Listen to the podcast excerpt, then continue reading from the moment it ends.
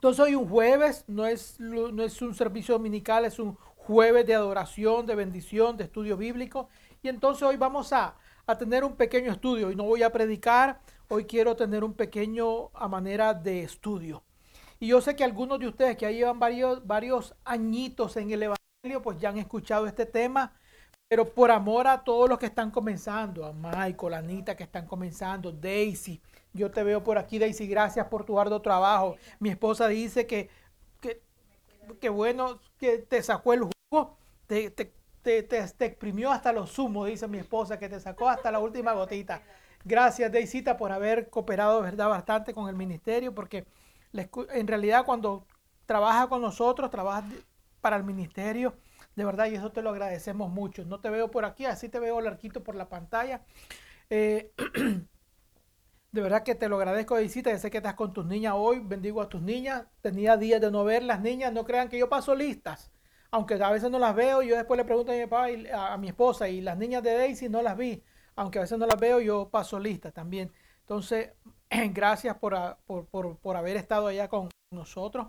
Eh, veo también a er, er, er, si Reinaldo está ahí, veo el otro joven, Ernor, Ernor e, ese, eh, bendiciones. Sí, Dios les bendiga, gracias por conectarte por acá. Entonces, por amor a todos ellos, a los hermanos de Jaime, a la familia de Jaime. Jaime, yo sé que estás por ahí, Dios te bendiga, mi amor. Yo sé, eh, perdón, Dios te bendiga, hermano. Y estoy, estoy hablando de las niñitas. Dios te bendiga, las niñitas tuyas, que son una preciosidad. Siempre están ahí, siempre están ahí pendientes, siempre están ahí en primera línea. Amén. De verdad que Dios, las eh, Dios los bendiga a esa, a esa bebé tuya, verdad que sí. Al varoncito a veces lo veo por ahí, pero siempre la que está en primera línea. Si estuviéramos en la congregación, creo que la primera, que la que tú eres es Rebequita. Dios te bendiga, Rebequita. Si me escuchas, Dios te bendiga. Entonces, Deisita, gracias por tus niñas también. Sé que están pendientes de ahí, hermano Jaime, su familia, su esposa Carmen. Hermano José, no sé si conectó hoy. De verdad que sí, veo ahí a Eroc tengo a Carla Sevillita. Carla Sevilla creo que también es la hija de, eh, la hija de hermano Jaime también.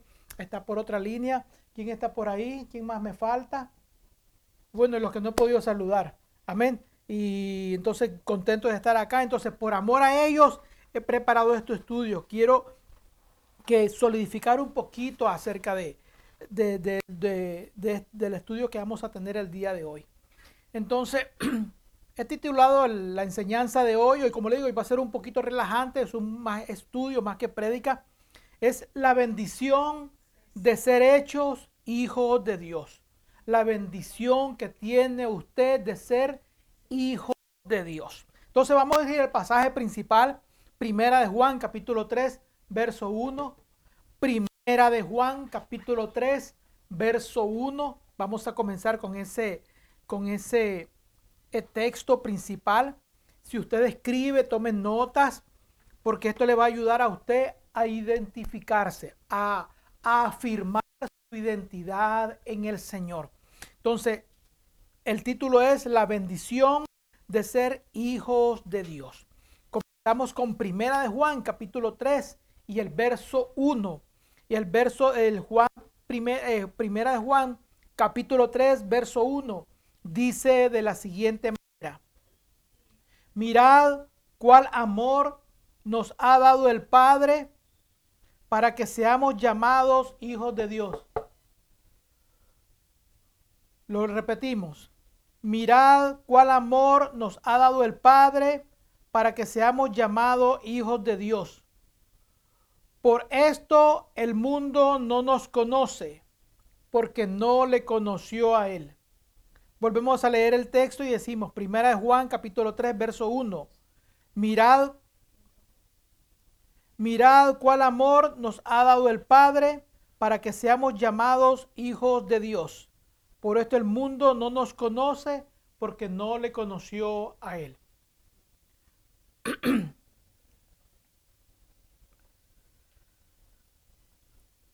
La intención del estudio de hoy es para que afirmemos nuestra identidad. Yo sé que por muchos años nos han dicho somos aquí, somos allá.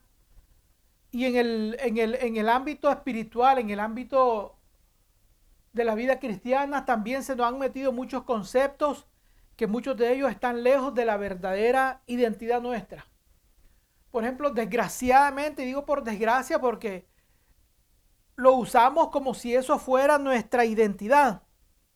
Cuando nos identificamos como evangélicos o nos identificamos como pentecostales o, o, bautistas, etcétera, etcétera. Digo porque es, desgraciadamente, ¿por qué? Porque todos esos títulos no comenzaron en la escritura. O sea, si usted es estudiante de la escritura, se, da, se va a dar cuenta que en ninguna parte del Nuevo Testamento, que es la parte que corresponde a la congregación, a la iglesia como tal, aparecen esos títulos de evangélico, de pentecostales, de bautista, de metodistas, no aparece ninguno de esos. Todo eso ha sido a causa de la división del hombre. O sea, que el hombre ha, ha querido establecer sus conceptos. Recuerden que uno de los problemas que, que Jesús tenía con los fariseos era eso, decía que ellos ponían mucha tradición del hombre sobre los mandamientos de Dios. Y eso ha continuado, eso no paró con los fariseos, eso ha continuado todavía. Entonces muchas veces la gente por, por independizarse de otras, entonces crea sus propios organismos, llamémoslo así, le pone un título y así nos, desgraciadamente, hemos caminado por cientos de años, porque llevamos 100 años con esos nombres. Entonces, la, gente se identifica más con evangélico que con hijo de Dios. Entonces, la gente Hoy en la iglesia, desgraciadamente, la gente está más identificada con el título de evangélico, está más identificada con el título de pentecostales, está más identificado con el título de bautistas que con el título hijo de Dios. Tú le preguntas a la gente, ¿tú qué eres? ¿De qué eres? La gente dice, yo soy evangélico, porque se identifican más con el título evangélico. ¿Ya? Inclusive yo soy católico, yo soy esto, yo soy mormón, yo soy porque se identifican con la denominación más que con la, con, con la relación que tienen con Dios. Entonces, para ellos se relacionan más con su, con su, con su, eh, con su denominación o con su organización más que con su relación con Dios. Entonces están más más penetrados, por decirlo así, o sea, más eh, compenetrados con su denominación que con su relación con Dios. Entonces tú le preguntas a la gente, ¿tú qué, qué eres? No, yo soy evangélico. Entonces la pregunta es, ¿por qué la gente se identifica más y en, en nada, en ninguna parte del Nuevo Testamento aparecen esos títulos? El escritor del Nuevo Testamento, en su mayoría, fue el apóstol Pablo, que se le conoce como el apóstol de la gracia. Fue el que prácticamente estableció, por decirlo así, las doctrinas fundamentales de la Iglesia Católica a través de, perdón, de la Iglesia Cristiana Evangélica a través de todo su escrito. A través, perdón, la Iglesia la Cristiana Evangélica, no, a través de la Iglesia de Cristo. A través de la Iglesia de Cristo él estableció todo el fundamento doctrinal, todo el fundamento de la enseñanza a la iglesia de Cristo. Y en ninguna de ellas usted ve que el apóstol Pablo habla de iglesia evangélica. Usted no ve que en ningún momento Pablo le escriba a ninguna iglesia pentecostal. Pablo nunca le escriba a ninguna iglesia metodista, porque Pablo nunca estableció esas denominaciones, esos títulos como parte de la vida en Cristo. Ahora bien, me voy un me voy a ir un poquito más para adelante, más, más fuerte en el, en el, en, esto. Inclusive, ni Pablo, como le digo, agárrense los pantalones porque esto lo va a sacudir un poquito y después vamos a entrar más en detalle en otra ocasión. Inclusive, ni Pablo, como vuelvo a repetir, siendo el apóstol de los, de, de los gentiles, el que estableció el fundamento doctrinal para la iglesia para la iglesia de Cristo usó el término cristiano. O sea, si, y hoy todavía eso se ha hecho a través de los siglos. Llevamos siglos con ese título. Pero inclusive ni el apóstol Pablo estableció, usted no ve que Pablo nunca le escribió a ninguna iglesia cristiana. Le escribo a los cristianos. O sea, hubieron tres partes en el Nuevo Testamento que se mencionó ese, ese título de cristiano. Uno lo mencionó en Antioquía, cuando dice que los de Antioquía llamaron a los discípulos cristianos, pero nunca fue Dios ni el apóstol Pablo el que dio ese título, fueron la gente de la calle. Es como si la gente de la calle hoy nos pusiera otro apodo, que ya no lo han puesto. La gente antiguamente nos llamaba protestantes, ¿ya? Y la gente, los protestantes eran los que no eran católicos. Entonces, eso identificaba a los que no eran católicos. Ahora yo sé seguro que en muchos lugares todavía le dicen aleluya a la gente que sigue ya, porque ellos son apodos. De esa manera comenzó el, el título de cristiano. El otra persona que usa ese título de cristiano es Herodes. Cuando le dice a Pablo, por poco me persuades a hacerme cristiano. Como queriendo decir, como cuando uno dice, ¿tú qué piensas? Que yo soy bruto. Esa expresión que a veces hablamos con la gente, que, le decimos, ¿tú piensas que yo me voy a volver tal cosa?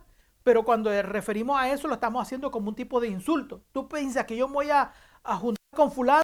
Porque uno piensa, o sea, lo está ofendiendo, o sea, lo está diciendo a la otra persona como un insulto. Entonces, eso es lo que Herodes quiso decirle a, perdón, eh, Herodes no, eh, Agripa, sí. Eh, le dijo, ¿tú piensas que yo me voy a volver loco como ustedes? Entonces, es cuando usa el término cristiano, no, lo estaba diciendo reconociendo su fe, sino lo que está diciendo, ustedes están locos, están, tienen la cabeza tostada, ustedes creen que yo, siendo el rey, yo me voy a volver como ustedes. Ya. Entonces, el que usa eso, nunca lo usó Dios, nunca lo usó ningún Pablo en ninguno de sus escritos. Entonces, pero con todo eso sí nos identificamos, pero nunca nos identificamos muy bien con nuestra identidad como hijos de Dios. Y entonces esa es la intención, esa era la pequeña introducción de por qué es importante que usted afirme su identidad como hijo de Dios. Cuando alguien le pregunta, ¿usted es evangélico? Usted diga franca y claramente diga, yo no soy evangélico, soy hijo de Dios. Porque eso sí aparece en la escritura. Ese título sí lo va a encontrar en la escritura. Esa identidad sí lo va a encontrar en la escritura. Recuerden cuál es nuestra declaración de fe, Daisy. Vamos a hacer la prueba, Daisy. Daisy, ¿estás por ahí? Daisy, está, ahí está Daisy. Ya la veo a Daisy. Ver Daisy. Dime las tres primeras líneas. Mira que son facilitas. Ya, las tres primeras líneas de la declaración de fe. Yo te voy a ayudar. Esta es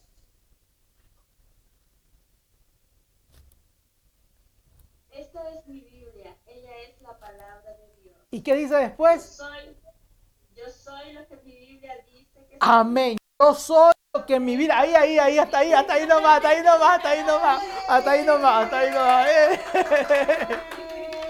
hasta ahí nomás, hasta ahí nomás. Ya, lo da cuenta y dice, esta es mi Biblia y ella es la palabra de Dios. Michael, aquí dicen que tú te la sabes. A ver, Michael. Michael, vamos. Las primeras tres líneas.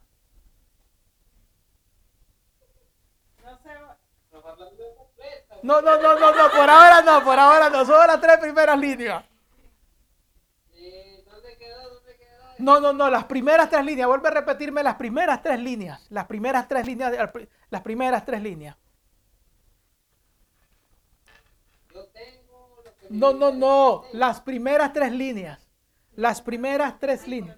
Las repítelas, repítelas, no importa. El, principio, las primeras tres líneas.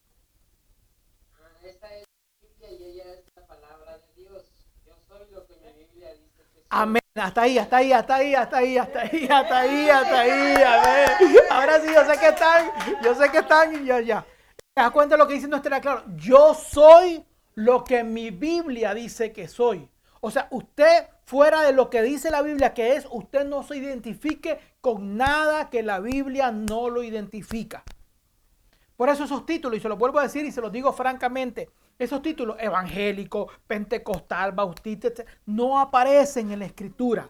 No se identifique con eso porque esa no es su identidad. Usted no tiene la identidad de evangélico. Usted no tiene la identidad de pentecostal ni nada. Creemos en el bautismo del Espíritu Santo. Esa es otra cosa diferente a que identificarse con una denominación o un título X. A eso es lo que vamos. Una cosa es la enseñanza, la impartición, la llenura del Espíritu Santo. Eso es indubitable porque está en escritura también. Pero eso no es su identidad. Ya, o sea, su, su, creencia, por decir, la iglesia que usted visita, no es su identidad. La identidad es la que Dios le dio. Entonces la escritura dice, yo soy, por nuestra declaración dice, yo soy lo que mi Biblia dice que soy. La Biblia no dice que usted es evangélico, la Biblia dice que usted es hijo de Dios. Amén. Entonces usted tiene que afirmar eso. Cuando la gente le dice, usted es evangélico, usted diga, no, yo no soy evangélico, yo soy hijo, yo soy una hija de Dios. Ya no me relacione con, con los movimientos seculares y mundanos porque esas son las divisiones. Ahora, todo eso es división. Ahora, hay un pasaje en el libro de Deuteronomio, cuando en el capítulo 3 del libro de Deuteronomio, no lo vamos a leer, no lo tengo en la pantalla, dice de la siguiente manera, dice, es cuando Dios comienza a darle los mandamientos al pueblo de Israel y le dice de la siguiente manera, oye Israel, esto los judíos lo conocen como el Shema de Israel, le dice, oye Israel, Jehová, nuestro Dios, y dice, nosotros tenemos una traducción, Recuerden que nuestras Biblias son una traducción.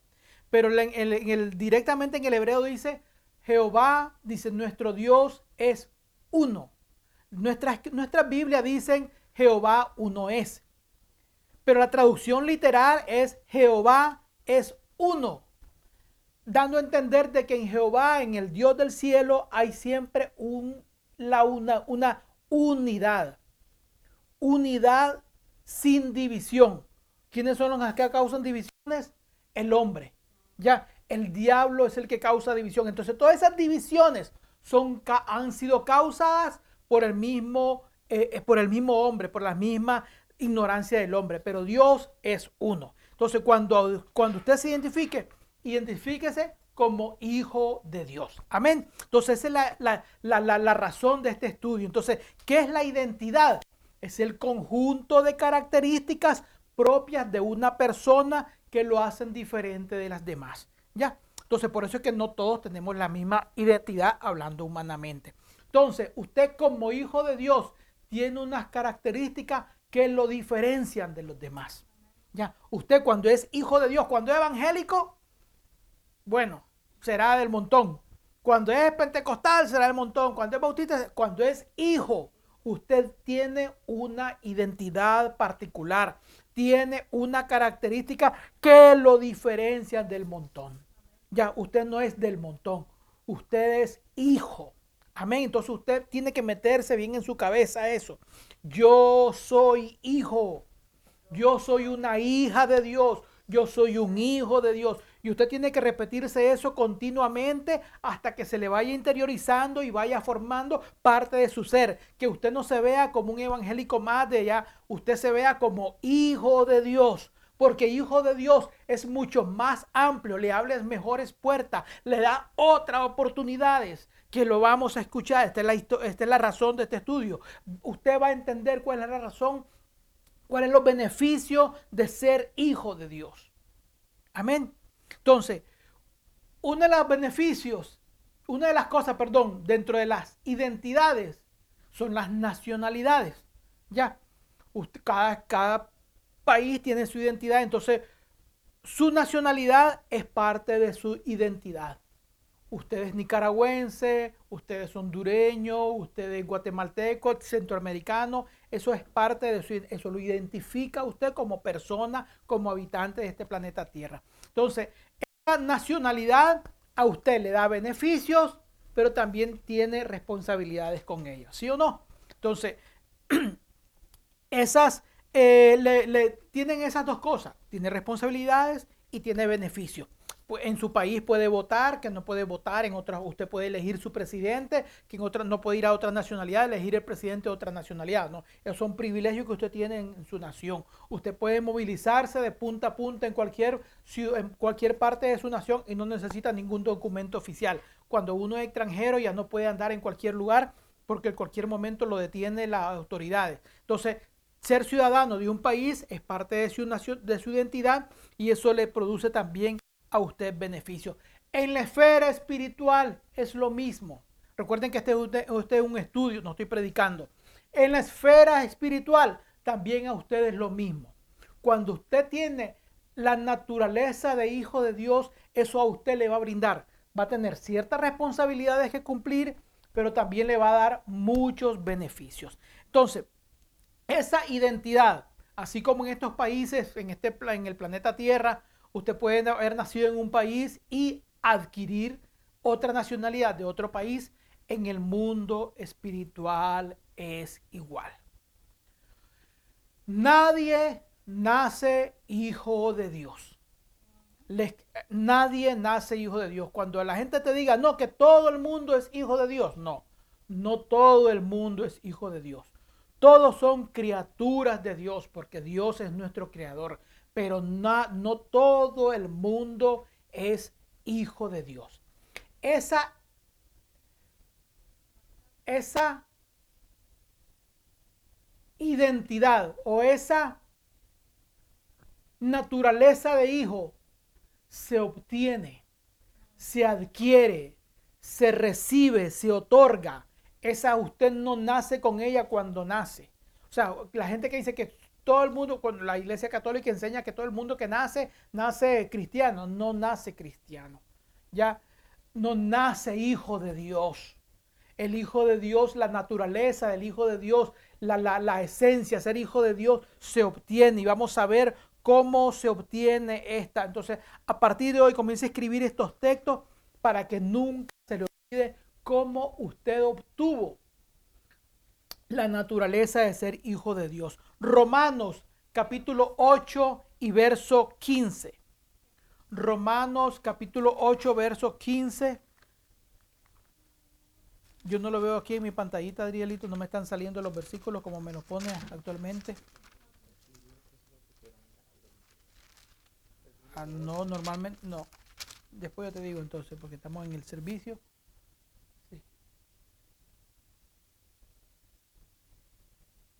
Amén. Un, Romanos capítulo 8, verso 15.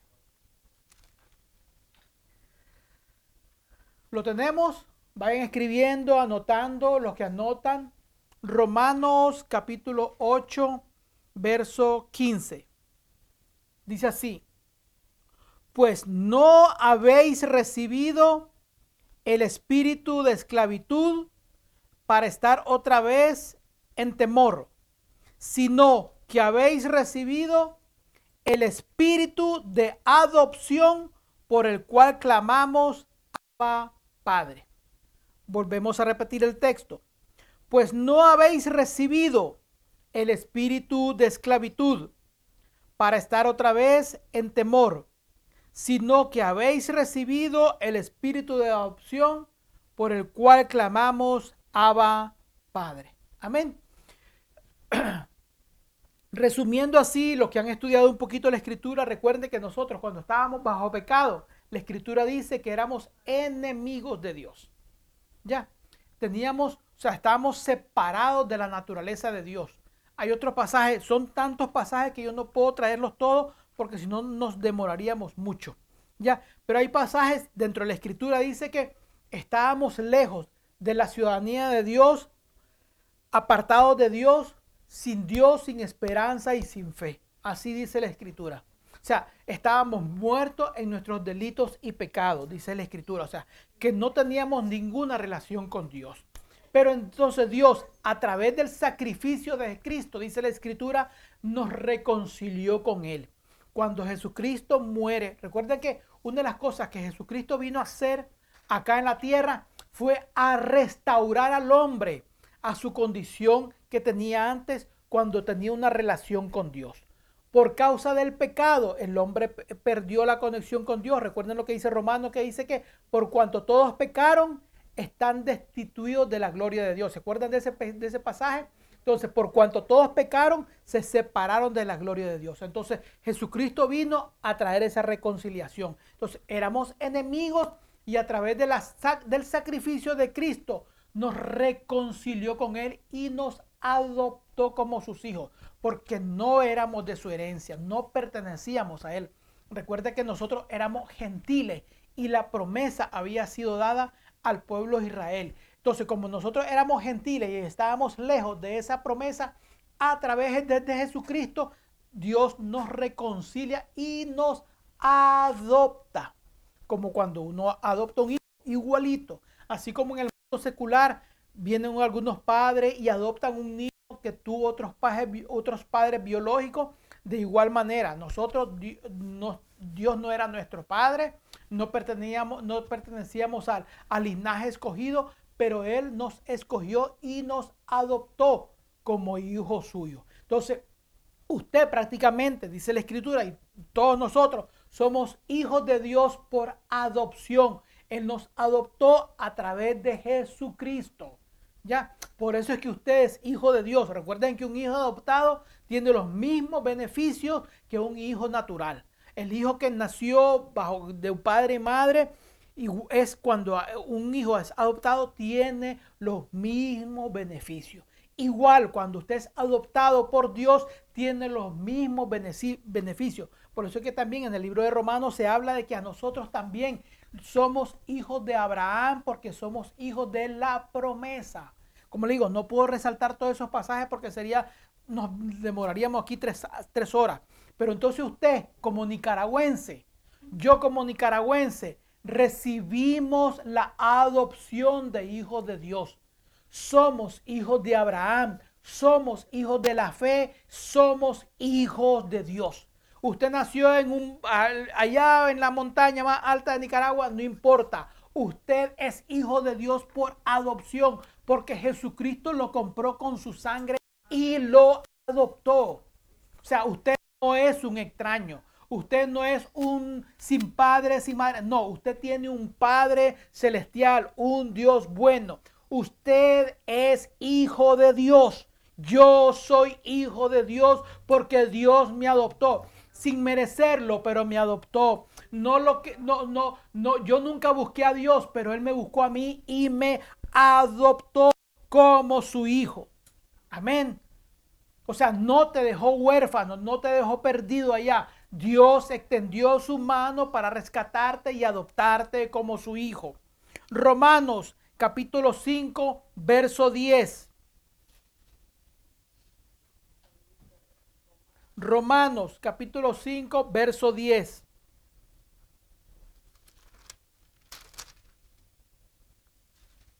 Lo leo, lo tenemos, le voy a dar un chancecito más. Romanos capítulo 5, verso 10. Así de, así, así. Amén, ¿ya lo tiene?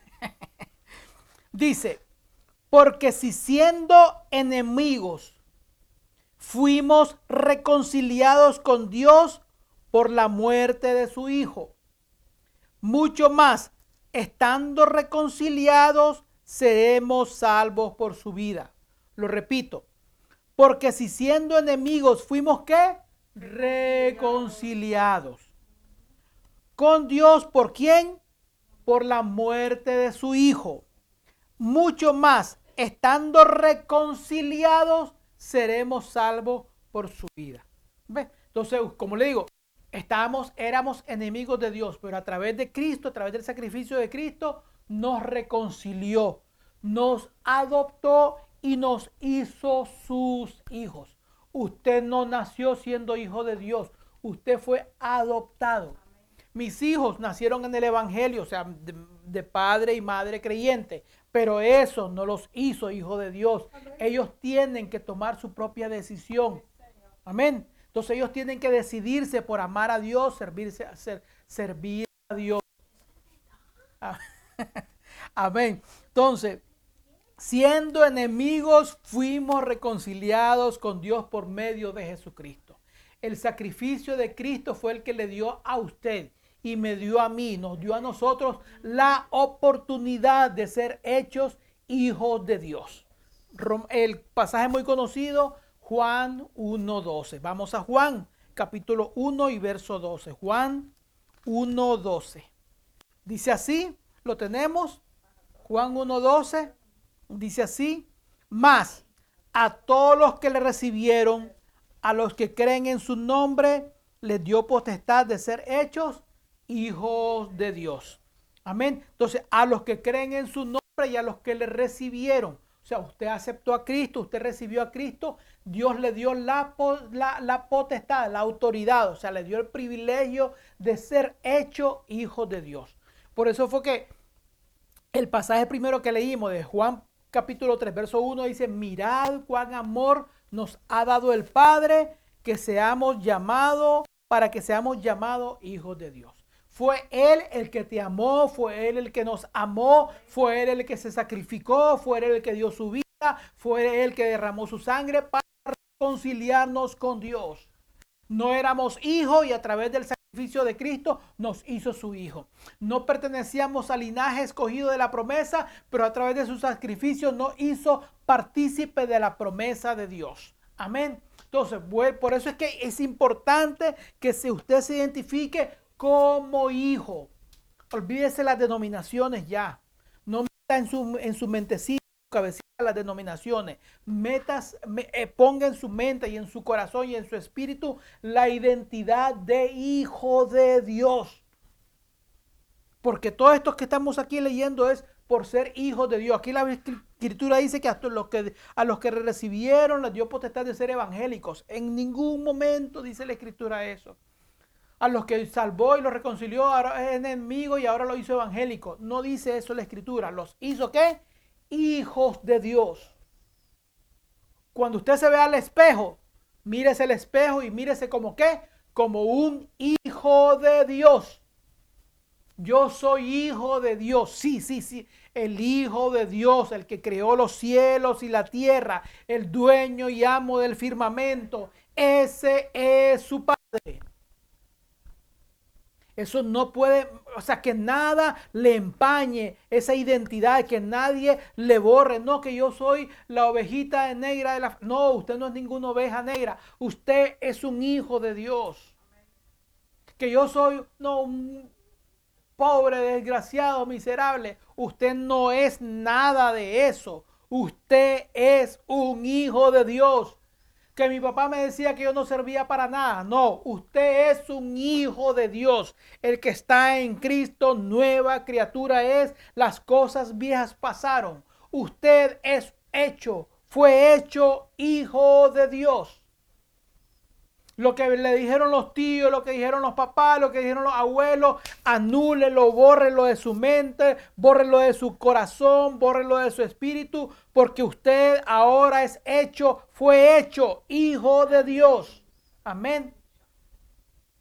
Esa es su verdadera identidad, no lo que dicen sus ancestros no lo que dijeron sus padres, lo que dijeron sus abuelos, lo que dicen sus tíos, lo que dijo un maestro, un, un, amigo, que amigo no se le puede llamar amigo, eh, lo que dijo un enemigo de usted. No le haga caso a eso. Escríbalo en la tabla de su mente y en su corazón. Usted es un hijo de Dios. Tóquese el pecho y diga, yo soy un hijo de Dios. Amén. Se tocaron el pecho y dijeron, yo soy un hijo de Dios, yo soy un hijo de Dios. Amén. Amén. Yo soy un child de God, dice. Yo soy un hijo de Dios. Amén. Las bendiciones de ser, ¿por qué es importante que usted conozca? Porque tiene bendiciones, tiene un paquete. Repito, no le puedo traer todos los pasajes a menos que usted tenga la suficiente paciencia, yo lo puedo preparar y vamos a estar leyendo Biblia 3, 4 horas. Y de esa manera así puedo traer un mensaje suficiente para que usted se vaya llenito. Pero por ahora no puedo. Entonces vamos con algunos pasajes. Romanos capítulo 8, versos 16 y 17. Romanos capítulo 8, versos 16 y 17. Romanos capítulo 8, verso 16 y 17 dice. El Espíritu mismo, si se da cuenta, ese Espíritu está con mayúscula porque está hablando del Espíritu Santo. El Espíritu Santo, Él mismo da testimonio a nuestro Espíritu de qué? De que somos hijos de Dios.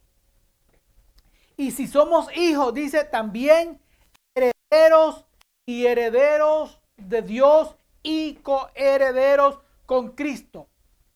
Si es que padecemos juntamente con Él, para que juntamente con Él seamos glorificados.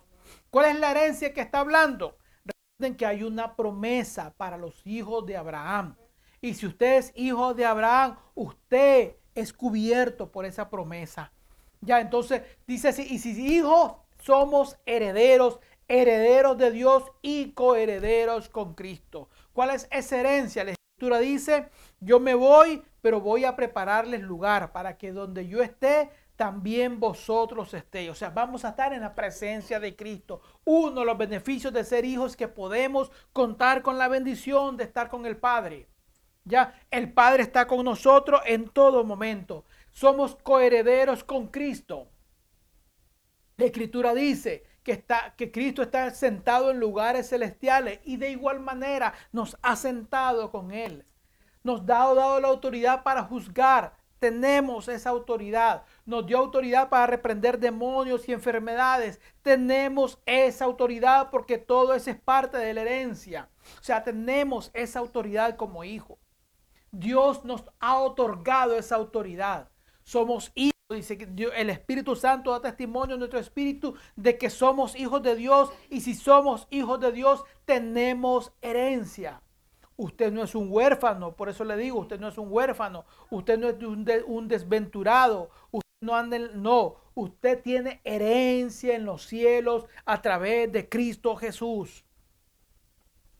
Dice, y si hijo, también herederos y coherederos con Cristo. Sería interminable hablar acerca de la herencia, lo que corresponde al paquete de la herencia, vida eterna, salud, sanidad, provisión. Volvemos a todas las promesas que hemos leído en todos los salmos anteriores. Jehová es mi pastor, nada me faltará. Eso es parte de la herencia. Él guardará mi salida y mi entrada. Eso es parte de mi herencia.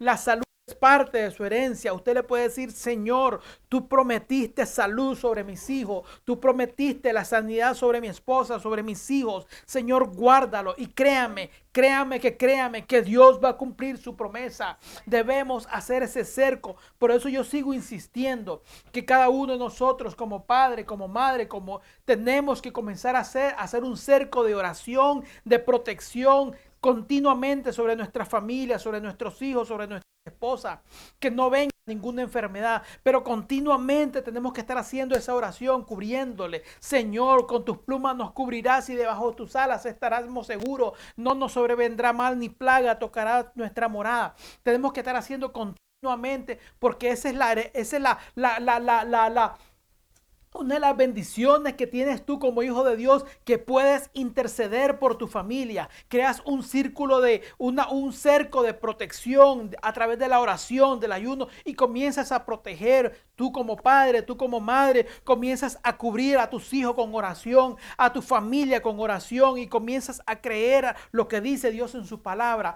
Esa es la bendición de ser hijo de Dios que dice que Dios, su, Dios está cerca de los que le temen y responde al clamor de ellos, dice la escritura.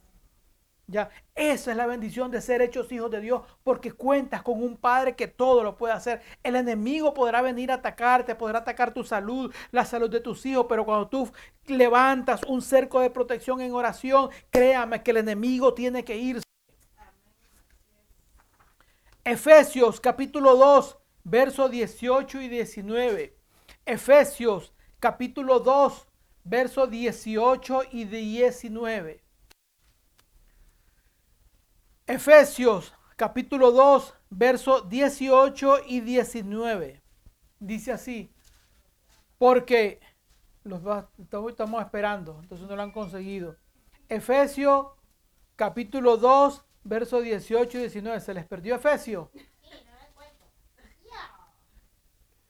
Efesios capítulo 2, verso 18 y 19 dice, porque por medio de él, los unos y los otros tenemos entrada por un mismo espíritu al Padre. ¿Quién es por medio de él? ¿Quién es ese él? Ese hablando de la persona de Jesús. Porque por medio de Jesús, los unos y los otros tenemos entrada por un mismo espíritu al Padre. Así que ya no eres ni extranjero ni advenedizo, sino que dice que eres qué? Conciudadanos de los santos y qué? Miembro de la familia de Dios. ¿Se acuerdan lo que le dije lo de la ciudadanía? Que uno puede adquirir otra ciudadanía. Nosotros, mi esposo y yo adquirimos la ciudadanía americana, aunque mis hijos nacieron acá, pero nosotros, habiendo nacido en Nicaragua, adquirimos la ciudadanía americana. Aquí la escritura dice que a través de Cristo usted era un extranjero, pero recibió la ciudadanía del cielo. Usted es un ciudadano del cielo y como dice ahí, es santo y miembro de qué? De la familia de Dios. Usted es miembro de la familia de Dios. Vuelvo y repito, ya no es un extranjero, ya no es un extraño, ya, ya no es un errante. Usted ya tiene ciudadanía en los cielos. Usted tiene el pasaporte de los cielos, más importante que el pasaporte americano, más importante que el ruso, que el español, que el europeo, no importa. Es más importante que el, tener ese pasaporte del cielo. Usted como hijo de Dios ya tiene la ciudadanía del cielo. Es miembro de la familia de Dios. Tiene al Dios eterno, al que creó los cielos y la tierra, lo tiene como su Padre.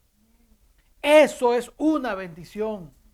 Eso es una gran bendición. ¿Cómo se llama el título del estudio de hoy? La bendición de ser, de ser hijo de Dios. Por eso es que a usted le conviene afirmar su identidad, porque los evangélicos no van a hacer mucho por usted. Los pentecostales no van a hacer mucho por usted. Todo lo contrario, muchos pentecostales a veces lo, expulsan a uno de las congregaciones. Si no cumple con los requisitos, lo votan, lo ponen en... No, Dios nunca, todo lo contrario. Él viene y te recibe. La gente te puede echar, te puede sacar de, de, sus, de sus círculos amistosos, te puede dar qué sé yo, pero todo lo contrario, el Señor te recibe. Mientras otros te votan, mientras otros te echan, el Señor te recibe. Entonces, dice que éramos extranjeros, ya no somos extranjeros, somos hijos, somos advenidos, somos conciudadanos del reino de los santos y miembros de la familia de Dios. Hebreos capítulo 10, verso 19. Vamos a estar leyendo Hebreos capítulo 10, verso 19. Si no encontraron Efesios, espero que ahora sí encuentren Hebreos. Hebreos capítulo 10, verso 19. ¿Lo tenemos? Dice así. Así que, hermanos, teniendo, dice, libertad para entrar en el lugar santísimo por la sangre de quién? De Jesús. Yo sé que para entender este a veces tenemos que haber estudiado un poquito el antiguo, el antiguo pacto, el antiguo testamento. Recuerden que estaba el, el tabernáculo. El tabernáculo estaba dividido prácticamente, dentro del tabernáculo estaba dividido, estaba dividido en dos, el lugar santo y el lugar santísimo. En realidad estaba dividido en tres, que eran los atrios, que eran los patios, después seguía el lugar santo y después seguía el lugar santísimo. En el lugar santísimo estaba el arca del pacto. Esa arca del pacto representaba la presencia misma de Dios. Ahí nadie entraba, ahí solamente entraba el sumo sacerdote una vez al año. O sea, a ese lugar solo se podía entrar una sola vez al año. El que entrara fuera de eso moría en el instante. Entonces, Escritura dice que antes nadie tenía acceso a ese lugar. Solo tenía el sumo sacerdote una vez al año. Pero a través de Jesucristo dice que usted tiene acceso ahora. Ahora tiene libertad para entrar a ese lugar santísimo las veces que usted quiera. Cuando Cristo muere, la escritura dice que el, el, el, velo del, del, se rasgó de arriba para abajo. O sea, abriendo una entrada franca para que usted y yo podamos entrar directamente a la presencia del Padre. Usted ya no necesita ningún, eh, eh, nadie que, que vaya por usted. Usted directamente puede ir ya a la presencia del Padre. Porque a través de Cristo, usted como hijo de Dios tiene acceso directo al Padre. Ya no tiene que, ya no tiene que ir por la Virgen ni el Santo. No, usted va directamente al Padre. Esa fue la, una de las bendiciones que tiene, que Cristo le dio la oportunidad a usted de poder, entrar, de poder entrar a ese lugar santísimo, o sea, a la misma presencia del Padre. Por eso cuando usted ora, y yo espero que esté orando, ya cuando usted entra en, o sea, tiene sus momentos de devoción en la mañana o por la noche, yo espero que usted tenga sus momentos de devoción. Ya, cuando usted tiene esos momentos de devoción, usted está entrando a la presencia de Dios. Si usted no ora, entonces no está entrando a la presencia y pierde la bendición. Ya, si usted no tiene sus momentos de devocional, entonces está perdiendo la oportunidad de entrar a la presencia del Padre. Entonces, ¿cómo se entra al a la presencia del Padre? En oración, en búsqueda. Usted se postra, etcétera, etcétera. Ya hemos estudiado eso anteriormente. Entonces, usted tiene esa libertad de poder entrar a ese lugar santísimo, a la presencia del mismo Padre. Usted como hijo puede entrar a través de la sangre de Cristo a ese santo lugar. Hebreos 4:16, le acabamos de leer el 10, ahora vamos para atrás al 4:16. ¿Qué dice el 4:16? Dice, acerquémonos pues confiadamente, o sea, con confianza, al trono de la gracia. ¿Para qué? Para alcanzar, que dice, misericordia y hallar gracia para el oportuno socorro. ¿Cómo se va a, cómo se va a acercar usted a ese trono? Confiadamente. ¿Ya por qué? Porque a través de Jesucristo usted puede entrar a la presencia del mismo Padre. Ya usted confiadamente, o sea, acérquese confiadamente. Recuerde lo que dice Hebreos también, que el que se acerca a Dios, crea que le hay. Porque él dice, porque se acerca, el que, se, el que el que crea que, dice, el que se acerca a Dios, crea que le hay, porque Él es galardonador de aquellos que, ¿qué? que le buscan. Entonces usted se puede acercar a Dios tranquilamente. Usted busca a Dios y Dios lo va, se va a encontrar, va a tener un encuentro con Dios en su presencia. Por eso es importante la oración. Si usted descuida la oración, se está desligando de la comunión con su Padre. Amén. Entonces, esos son algunos de los beneficios. Digo algunos porque no los puedo traer todos. Entonces, pero ya es interesante, ¿no? Tiene herencia y puede entrar a la presencia del Padre. Por eso es que ahorita mismo, ahora mismo que el niño de, de Michael está enfermito, pues nosotros como cuerpo podemos entrar directamente a la presencia del Padre e interceder por ello en oración. Señor, sana al niño Jesús hasta donde Él está, imparte tu, tu, tu poder, Señor, la sanidad sobre el cuerpecito. Reprendemos enfermedad, reprendemos infección, reprendemos cualquier fiebre, cualquier ataque del enemigo y lo declaramos sano en el poderoso nombre de Jesús. Lo hacemos eso, ¿por qué? Porque tenemos franca entrada al trono de la gracia. Pero también les dije que ser, ser hijo requiere, tiene beneficios y tiene responsabilidades. Estas son algunas de las responsabilidades que usted tiene que tener como hijo. Amén. No crea que todo es color de rosa. Usted como hijo tiene responsabilidades, así como nuestros hijos tienen responsabilidades también, tienen responsabilidades con nosotros acá. También usted como hijo de Dios tiene sus responsabilidades con el Señor. Amén. Romanos capítulo 8, verso 14. Romanos capítulo 8, verso 14. ¿Lo tenemos, Arlina? Romanos 8, 14. Dice así, porque todos los que son guiados por el Espíritu de Dios, ¿qué dice? Estos son los hijos de Dios. ¿Quiénes son los hijos de Dios? Los que son guiados por el Espíritu Santo. O sea, los que no son rebeldes a la dirección del Señor. Amén. Usted como hijo de Dios, su responsabilidad es dejarse guiar por Dios. Usted no puede ser un papalote sin cola que ande volando por ahí, caminando por allá, para allá, sin dirección. Por eso es que el problema es que la gente a veces no quiere sujetarse. Ya, porque usted le pone cierta disciplina y usted a veces prueba los corazones de la gente y hay gente que te falla en la primera porque no están, o, o sea, quieren, vamos a le explico. A veces Dios, como le digo, mi esposa y yo no llevamos dos años en el Evangelio y hemos tenido que sujetarnos en muchas ocasiones y ser obediente y hemos trabajado. En una, en una congregación tuvimos 11 años ministrando y sirviendo. No fueron dos meses, no fueron tres meses, 11 años. Ya, 11 años sirviendo en la misma congregación. Teníamos nuestros líderes, obedecíamos al pastor y nos, lo, que, que nos decían, hacíamos. Ya. Entonces, ¿por qué? Porque eso va probando el corazón de la gente. Entonces, la gente a veces no quiere sujetarse. Entonces, pregunto, si no te sujetas a los líderes que tú ves, ¿tú crees que tú te puedas sujetar a Dios a quien no ves? ¿Ah?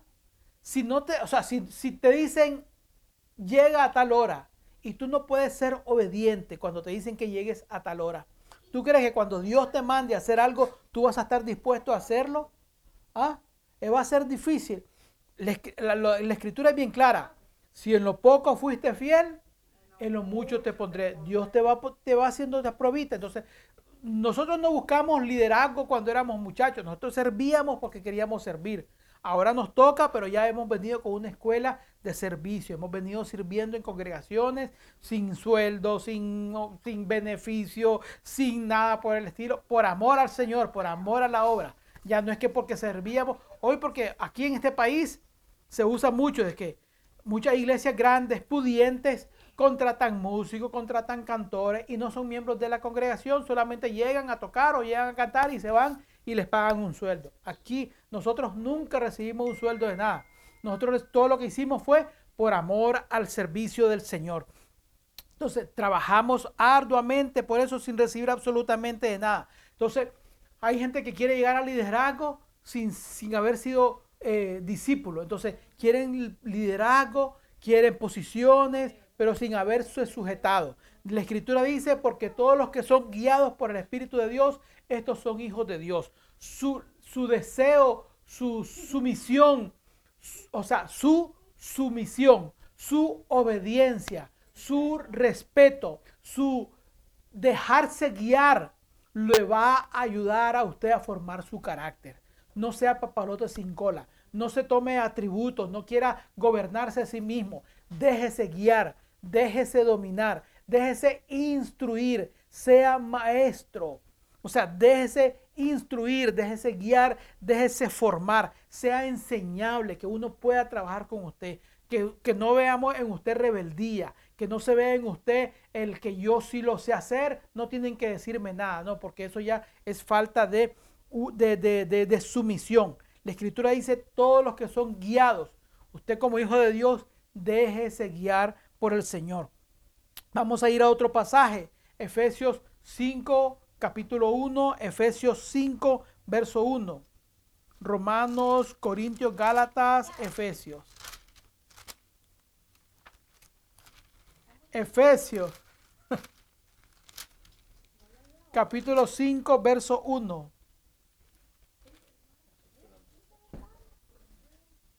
Efesios capítulo 5. Tienes que aflojarlo un poquito la bolita y levantarlo. No, no, no hay problema. Efesios 5.1 dice, sed pues imitadores de Dios como qué? Como hijos amados. Si usted es un hijo de Dios, ¿qué tiene que hacer? Vamos a hacer un cambiecito y me disculpan, que dice que solo me veo la cabeza.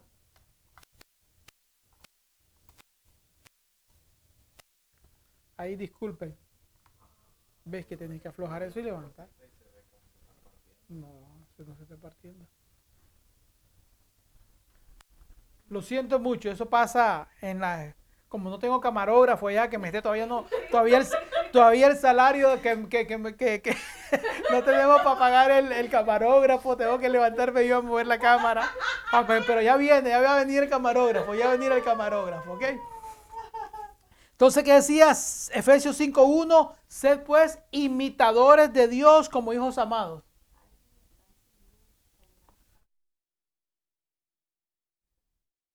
Es cuando uno se deja guiar, cuando se deja instruir. Sed imitadores de Dios como hijos amados. ¿A quién va a imitar usted?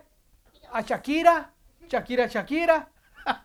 Mira, aquí están bailando Shakira, Shakira. ¿Qué es eso? Ya, ya. Sí, aquí sí, porque todo el mundo quiere imitar a, los artistas. No, quiere rapear como fulano, quiere hacerlo sutano. No, ya sé, no. La escritura dice, sed imitadores de Dios. A veces está pendiente más de imitar al artista, de que cantar como fulano canta, de rapear como rapea fulano, de seguimos los, los, mundanos, los seculares, pero aquí dice, sed imitadores de Dios, ¿como qué? Como hijos. Usted es hijo, imite a Dios, no imite al mundo. Recuerda que la escritura lo dice, conviértanse ellos a ti, pero tú no te conviertas a ellos. Usted tiene que ser imitadores de Dios como hijos, amados. No que la moda es así, vistámonos así. Usted no se viste por la moda del mundo, usted se viste por la moda de Cristo. Ya. Que el pelo que ahora se usa así para arriba, eso es para el mundano. Usted es imitador de Cristo. ¿Ya? Ya, aquí la escritura dice, sed imitadores de Dios como hijos amados. Es su responsabilidad imitar a Dios. Es su responsabilidad como hijos de Dios seguir las pisadas del Maestro, obedecerle a Él, ser sujeto a Él, imitar a Dios. La escritura dice que Dios es santo, santo, santo. Apártese de la inmundicia, apártese del pecado, apártese de la maldad. Tampoco es que no, no, no, no me estoy refiriendo a eso. No, usted apártese, no participe del pecado ajeno de la gente. Romanos 5.8.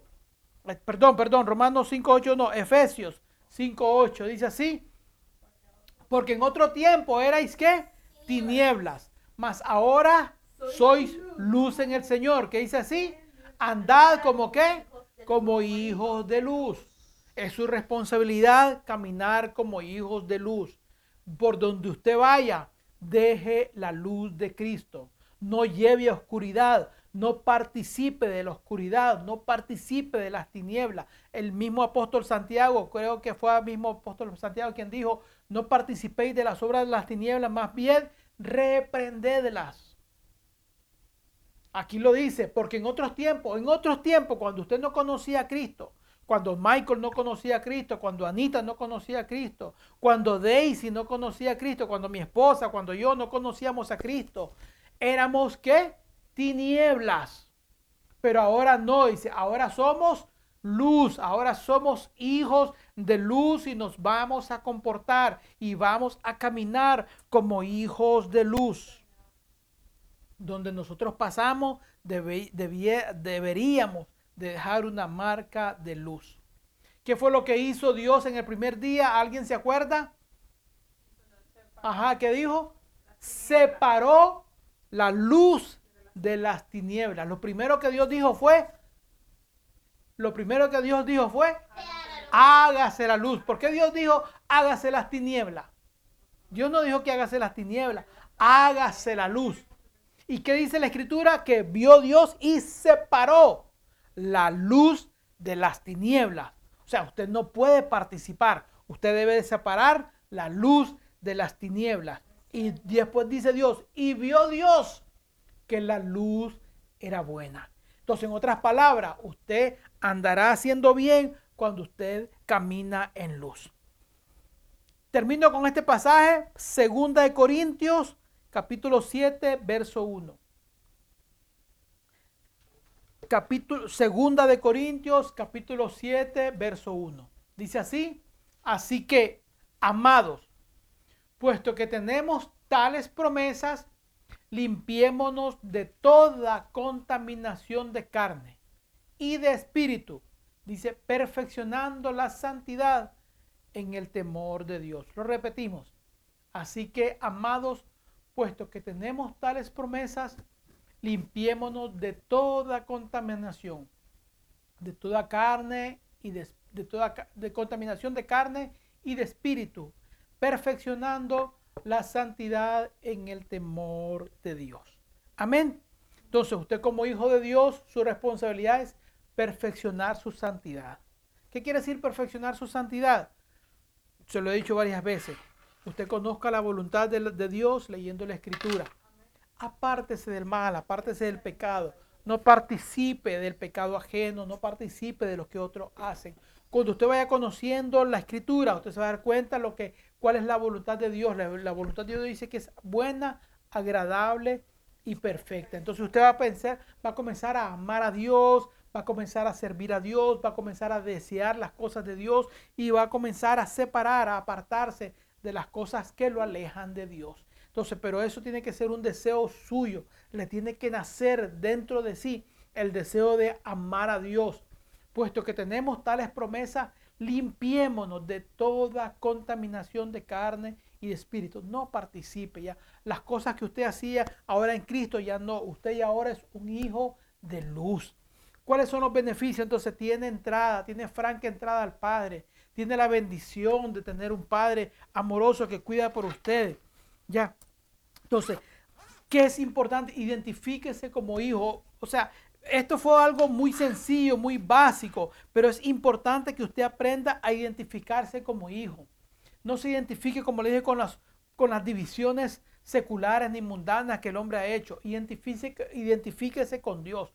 Su identidad se la dio Dios. La identidad no se la ha dado ningún eh, concilio ni nada de eso. La identidad se la dio Dios. Entonces usted, como hijo de Dios, camine, compórtese, hable como hijo de Dios. Ya, usted, usted ha visto que los médicos tienen su propio lenguaje. El contador tiene su propio lenguaje. La gente que trabaja en leyes tiene su propio lenguaje. Los que trabajan en construcción tienen su propio lenguaje, o sea, porque son lenguajes técnicos en esa, que, lo identifican a ellos que trabajan en, en esa rama. O sea, igual nuestra vida también, nuestro vocabulario, nuestro léxico, nuestra manera de hablar tiene que identificarnos como hijos de Dios. Nuestra conducta, nuestro comportamiento tiene que demostrar a los demás de que nosotros somos hijos de Dios.